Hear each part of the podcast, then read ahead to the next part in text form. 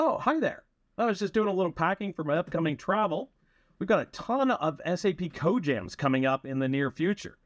And if you check out the calendar on the SAP community, you'll see that we have more than 10 Code Jams just in the next two weeks alone. We have Code Jams coming in the United States, Germany, Spain, Poland, and happy to see that we're able to return a few to Australia as well. That's actually what I was packing for. I'm going to be doing code jams on the cloud application programming model in both Sydney and in Brisbane next week.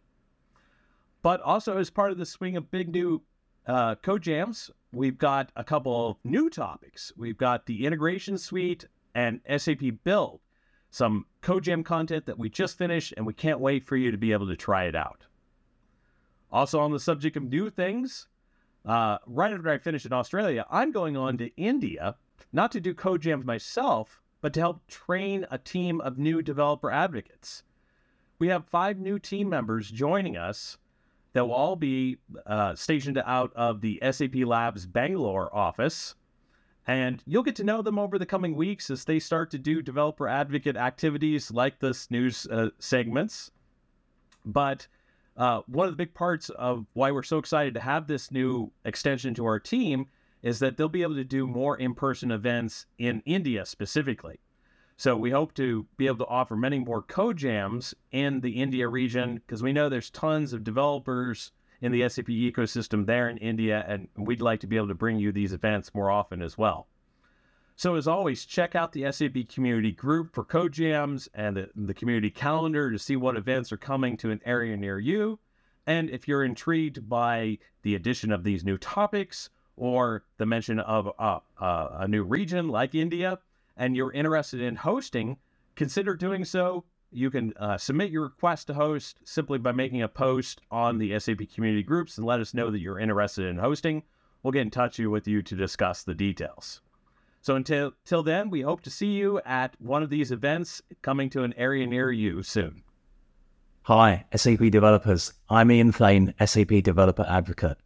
And some of you probably know that I'm into mobile technology, such as development, productivity, and more.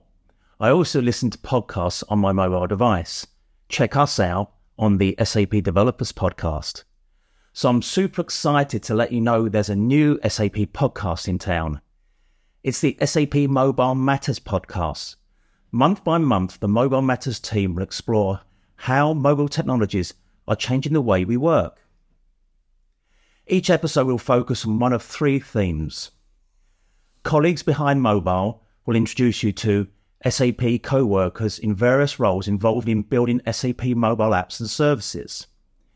SAP runs SAP Mobile will help you discover how SAP is using mobile technology to enhance our own productivity and work processes. And customers in the spotlight will tell you how businesses are using mobile technology to transform their work and deliver value to their employees. Whether you're an IT pro, a business leader, or just interested in mobile technology in the workplace, follow the team link below and check out the teaser in the first three episodes. I'm planning to catch up with them in future SAP Code Talk to try and get the scoop on upcoming episodes. So check out the new SAP Mobile Matters podcast now. Last week, Mimiki kicked off week one of the React Developer Challenge for June. We are excited to announce that week two is now live. In week one, you learned how to utilize an existing component from the UI5 Web Components for React library to display data in a table. This week, you're taking it a step further by creating a custom component to conditionally style a field in the table based on the task status. Additionally, we have a bonus challenge for you, implementing the analytical table component instead of the table component used last week.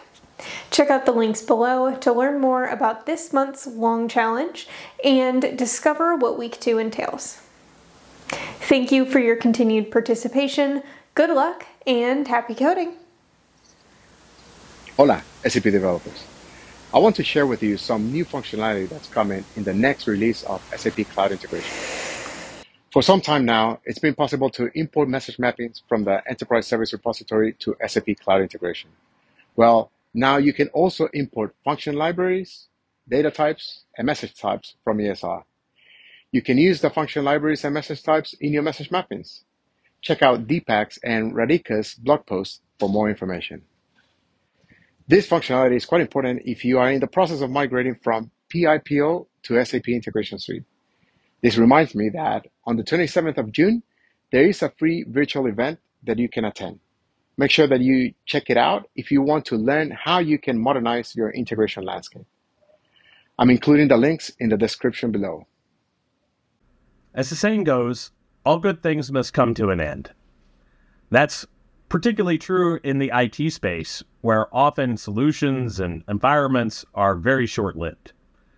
But today we have the announcement of the sunset of SAP BTP Neo environment. Now, it's been around for quite some time now, since 2010, and the sunset announcement is for December 31st, 2028. So I think it's safe to say that SAP BTP Neo environment has had quite the lifetime and still has a good number of years left to it.